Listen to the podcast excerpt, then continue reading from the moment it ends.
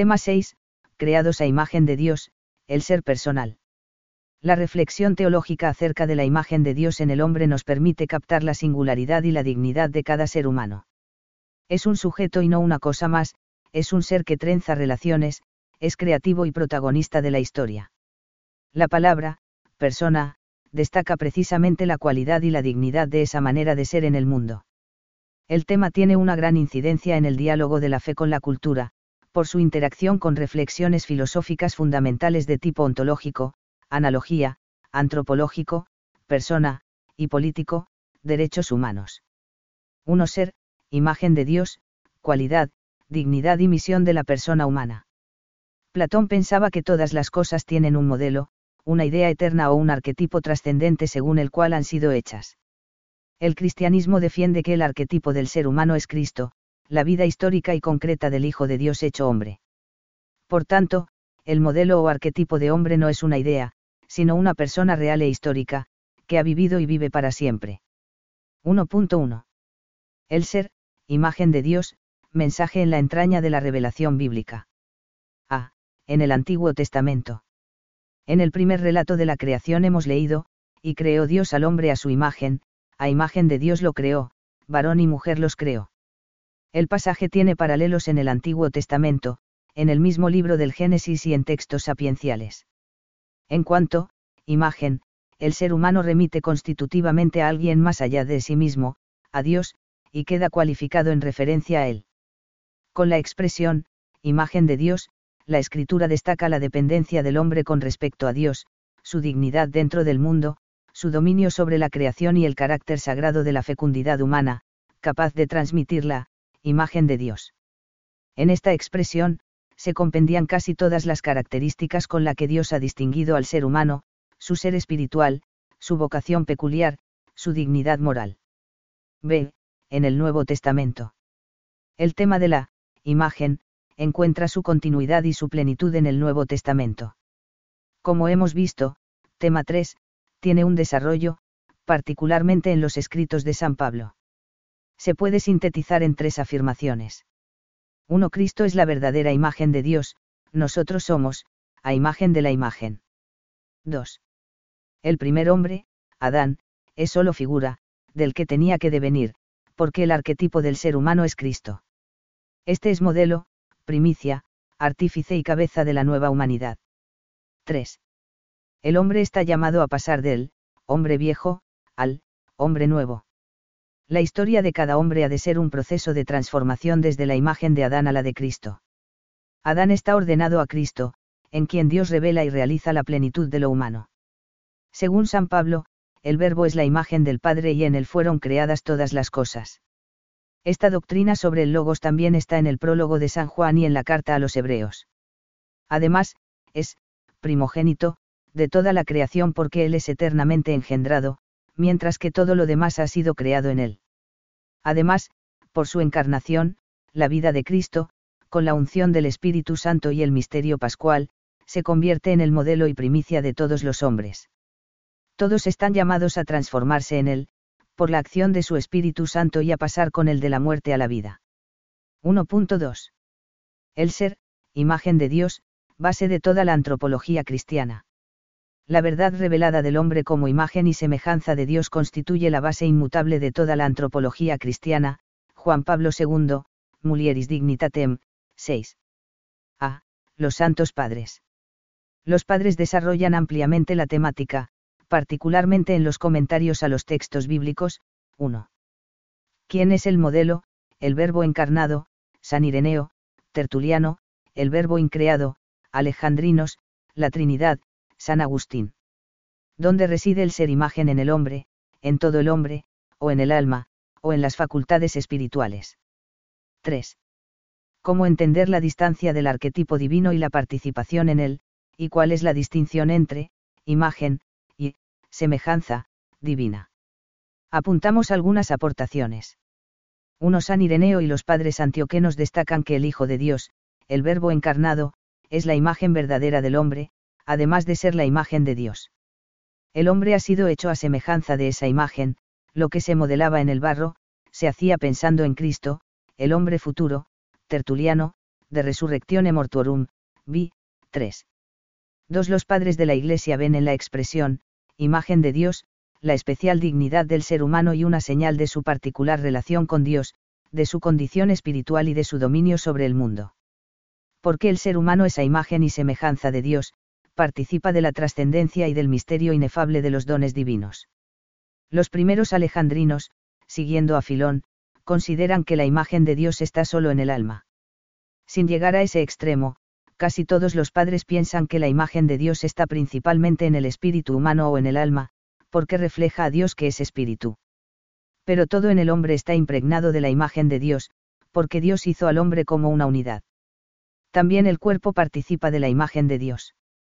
Lo destacan muchos padres especialmente cuando quieren defender su dignidad frente a los dualistas gnósticos y maniqueos, San Ireneo, San Justino, Tertuliano, San Gregorio de Nisa. Tres algunos padres, como San Ireneo y San Basilio, distinguen entre, imagen, y, semejanza, y desarrollan una rica reflexión teológica. En estos comentarios al texto del Génesis, la, imagen, viene a designar la naturaleza humana que no se pierde por el pecado.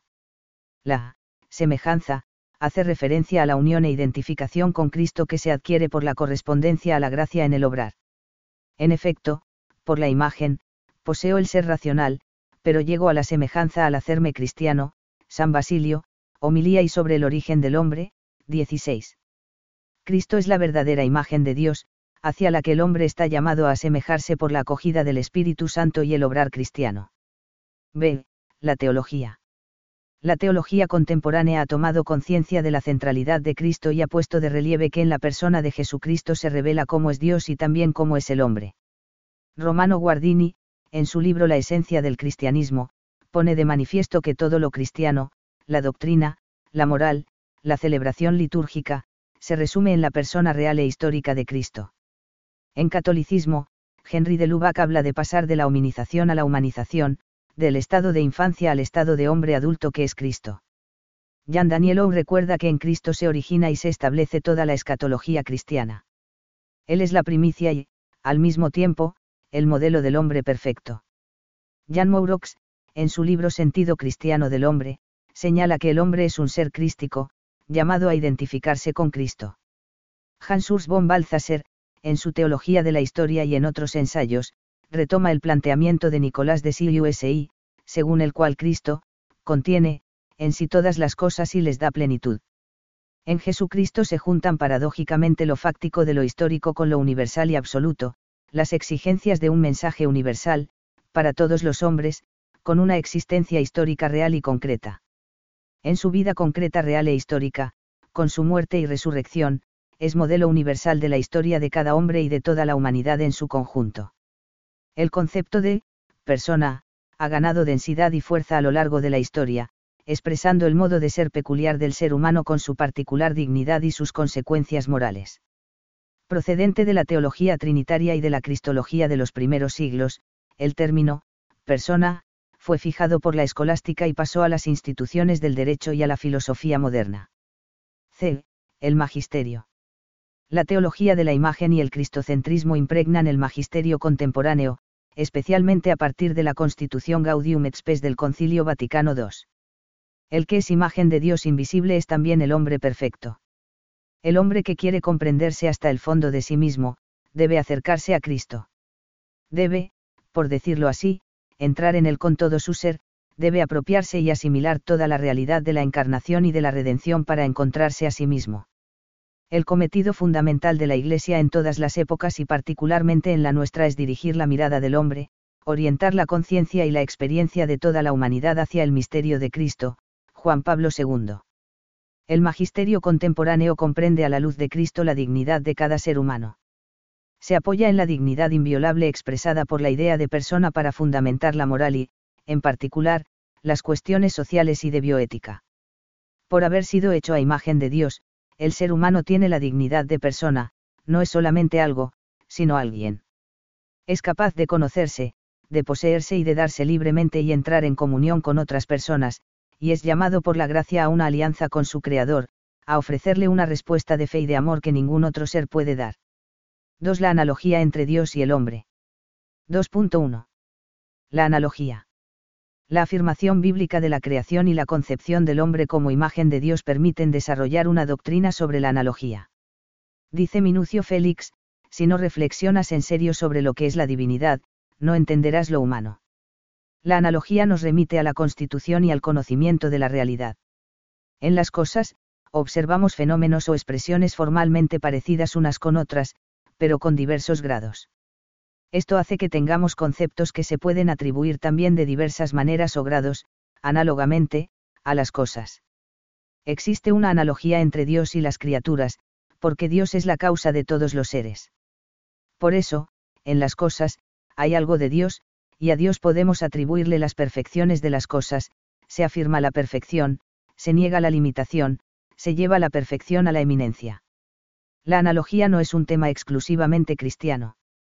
En realidad, según se piense a Dios, o el fundamento de la realidad, así se piensa al hombre, a imagen de ese fundamento. Quien piense que es la materia, pensará al hombre como un conglomerado material, materialismo, fisicalismo. Quien piense que el fundamento de la realidad es la vida, vitalismos, pensará al hombre como una expresión particular del impulso vital. Quien piense que es la conciencia, panteísmos orientales, verá en el hombre una partícula o manifestación transitoria de ese, todo, espiritual. 2.2. Peculiar analogía entre Dios y el hombre. Santo Tomás y San Buenaventura distinguen entre el ser, imagen, y el ser, huella o vestigio, tenemos una huella cuando por el efecto solamente se puede deducir la existencia de la causa, tenemos una imagen, cuando el efecto representa en alguna medida a su causa. En todas las criaturas hay una huella o vestigio de Dios, en el hombre está la imagen. Ninguna criatura se parece formalmente al Creador, solo el ser humano. La imagen de Dios en el hombre tiene dos aspectos, según Santo Tomás. A. Hay una imagen de la naturaleza espiritual de Dios en el espíritu humano. B. Y hay una imagen del ser trinitario y de las procesiones divinas en las facultades espirituales del hombre la teología personalista moderna ha desarrollado dos grandes analogías. En primer lugar, la persona divina sirve de modelo y analogatum princeps, punto de referencia de la analogía, para entender mejor la persona humana. Si tenemos en cuenta que la distinción de las personas de la Trinidad tiene que ver con sus relaciones, Santo Tomás define la persona divina como una relación subsistente, se puede deducir que el hombre, hecho a imagen de Dios, también tiene que ser relacional. En segundo lugar, la noción de la Trinidad como comunión de personas, sirve de modelo y analogatum princeps para la comunión de las personas humanas en la Iglesia, en la familia, en toda sociedad. 3. El concepto, persona. La historia del pensamiento cristiano ha configurado la palabra, persona, para designar el peculiar modo de ser del sujeto espiritual. Procede de la teología trinitaria y cristológica. De allí pasó a emplearse para cada ser humano. 3.1. Aspecto ontológico y moral. La palabra, persona, encierra dos aspectos estrechamente unidos, ontológico, una manera de ser, y moral, una dignidad. Desde el punto de vista ontológico, cada ser humano es un sujeto dentro del mundo, a imagen de Dios, un ser espiritual, creativo, libre y responsable, que tiene como propio actuar en el mundo y relacionarse con otras personas. Solo se puede ser humano siendo persona. La palabra, persona, designa este sujeto espiritual, irrepetible e insustituible, que tiene más entidad y categoría que las demás criaturas del universo. Desde el punto de vista moral, la palabra, persona, expresa la dignidad particular de los seres espirituales. El valor de toda persona es un principio de referencia moral. Cada ser humano tiene una dignidad inalienable, que no pierde en ninguna situación. Una persona siempre merece respeto y es fuente de obligaciones para los que le rodean. Para la tradición cristiana, el fundamento de la dignidad humana es que cada ser humano está hecho por Dios y para Dios. Por eso la vida humana es sagrada. 3.2. Historia del concepto, persona. La idea de persona, de su dignidad y valor, es una toma de conciencia de la cultura occidental influida por el cristianismo. Hay que distinguir cuatro momentos, el uso clásico y la patrística, b. la definición de Boecio con las precisiones de Tomás de Aquino, c. las aportaciones de la modernidad, d. las aportaciones de las filosofías personalistas. A. el uso clásico y la patrística. La palabra, persona, procede del latín. Traducía en parte la palabra griega prosopon, nombre usado para las máscaras del teatro y, por extensión, para los personajes. La traducción bíblica griega de los LXX usa esta palabra para referirse a la presencia o, rostro, de Dios, Siefar. Sal 16 15, 11, de los hombres o de la tierra. También el Nuevo Testamento, 74 veces, MC 14, 65, HCH 2, 28, 5, 41. En el mundo latino, la palabra, persona, se usó también para designar a los que tenían derecho a actuar en una acción legal o política. El término adquirió más significado en la reflexión teológica de los primeros siglos. Algunos autores latinos lo usaron para hablar de la Trinidad, una substancia y tres personas, Tertuliano, en el sentido de tres que actúan, aun cuando en el ámbito griego, se prefirió usar la palabra hipótesis, una naturaleza y tres sujetos, San Basilio, San Gregorio de Nisa.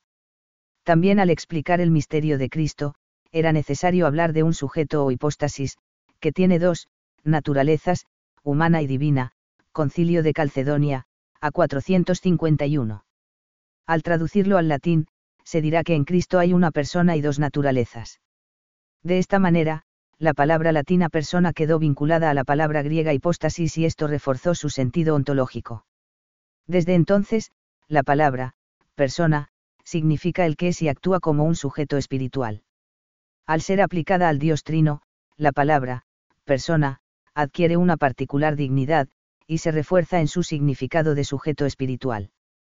Por otra parte, dado que las personas divinas se distinguen solo por sus relaciones mutuas, en el mismo concepto, persona, está implícita la relación con otras personas.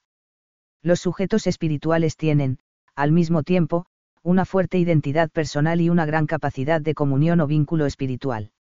B. La definición ontológica de Boecio y los matices de Santo Tomás Boecio, 480 a 525, formuló la famosa definición de que, persona est natura e rationalis individua substancia, la persona es, una substancia individual de naturaleza racional. Santo Tomás de Aquino prefiere usar, subsistente, en lugar de, substancia. Con esto, la definición de persona es, subsistens racional y natura, subsistente de naturaleza racional.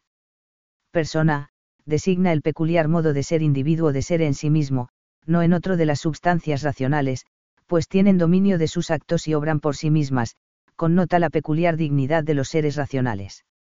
Conviene de un modo análogo a Dios y a las criaturas, en la Trinidad, las personas son las mismas relaciones subsistentes, mientras que las criaturas personales, que se constituyen en su relación con Dios, una vez creadas, se relacionan. C. La definición moral y política de persona en la modernidad. En la modernidad, el término persona tiende a centrarse en la autoconciencia y adquiere un valor moral y jurídico. A partir del siglo XVI, filósofos racionalistas y empiristas descartan la noción ontológica de substancia para explicar la identidad personal. El significado de persona humana se desplaza hacia la conciencia el sujeto ante sus objetos y hacia su considerarse idéntica en la diversidad de actos y momentos. Posteriormente, la reflexión filosófica se centra en algunos fenómenos de la conciencia, como la autoconciencia, Hegel, y la autoposesión, Nietzsche. La ilustración inglesa y la francesa se esforzaron en buscar unas bases racionales comunes para la convivencia social y el derecho. Casi sin advertirlo, secularizaron muchas convicciones cristianas entre ellas, la dignidad de cada persona humana, la igualdad esencial de todos los hombres y la fraternidad universal. La palabra, persona, adquirió la profunda connotación moral y política que hoy tiene, la persona es un fin en sí misma, y no puede ser tratada nunca solo como un medio, Kant. D. El aspecto relacional de la persona en el pensamiento personalista Los pensadores personalistas del siglo XX redescubren la importancia de la noción de persona con sus dos dimensiones, uno sujeto y dos. Relación. Este es el modo de ser propio de la persona. Esta es su ontología. 1. Persona, significa una manera de ser como, sujeto espiritual. Lo que supone una capacidad de obrar libre, a imagen de Dios, abierta a la verdad, el bien y la belleza. Con esto, frente a los distintos colectivismos, subrayan el valor inalienable de la persona. 2. Persona, significa también relación. Frente al individualismo moderno, subrayan que el ser humano es un ser hecho en y para la relación. Primero con Dios, que es su destino. También, con los demás. De manera que los aspectos más importantes de la vida humana son los que se refieren a la relación, el amor, la amistad, la sociedad, la cultura. 4. La dignidad humana y los derechos humanos. 4.1. A la dignidad humana corresponde una valoración moral. Como hemos visto, la revelación divina nos ayuda a descubrir y a realizar la peculiar cualidad y la singular dignidad del ser humano. La dignidad de la persona humana se capta como un bien que, por encima de las demás criaturas, participa singularmente de la sacralidad de Dios. Merece, pues, un peculiar respeto y es fuente de deberes morales. Esta dignidad reclama también un reconocimiento y una protección jurídica. Afirma el Vaticano II, crece al mismo tiempo la conciencia de la excelsa dignidad de la persona humana, de su superioridad sobre las cosas y de sus derechos y deberes universales e inviolables. Es, pues, necesario que se facilite al hombre todo lo que éste necesita para vivir una vida verdaderamente humana, como son el alimento, el vestido, la vivienda, el derecho a la libre elección de Estado y a fundar una familia, a la educación, al trabajo, a la buena fama, al respeto, a una adecuada información, a obrar de acuerdo con la norma recta de su conciencia, a la protección de la vida privada y a la justa libertad también en materia religiosa. La noción de respeto supone una exigencia general de consideración, hay que tratar a las criaturas de modo acorde con su naturaleza, y a cada individuo humano de acuerdo a su dignidad de persona. Esto supone, negativamente evitar las acciones que puedan dañarle física o espiritualmente o impedirle su actividad y desarrollo personal. Y positivamente, facilitarle lo que necesita para subsistir y alcanzar su perfección.